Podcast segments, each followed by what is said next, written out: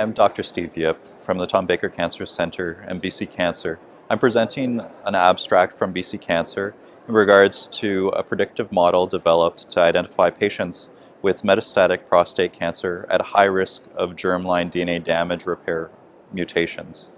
We thought that this was a significantly important issue as there is only guidelines to help identify these patients and we have yet to see data that significantly supports this to help clinical and pathologic characteristics that can guide who we should be testing for genetic testing.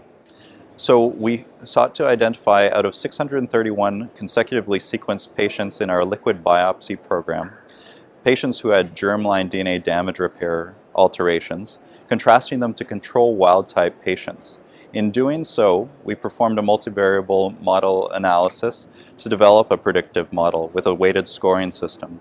We contrasted 29 versus 128 germline DNA damage repair altered patients versus control wild type patients, looking at their clinical and pathologic characteristics.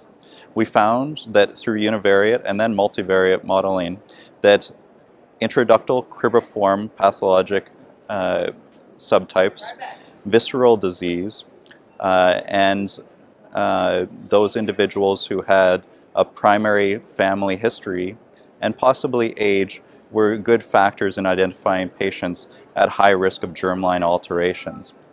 When we did this by multivariable analysis, using any of these criterion, we were able to score patients. So we believe that potentially those individuals who have intraductal cribriform histology, visceral disease, primary family history of prostate cancer, ovarian cancer, pancreatic cancer, or breast cancer, and then potentially age less than or equal to 65 years old should be considered for genetic testing.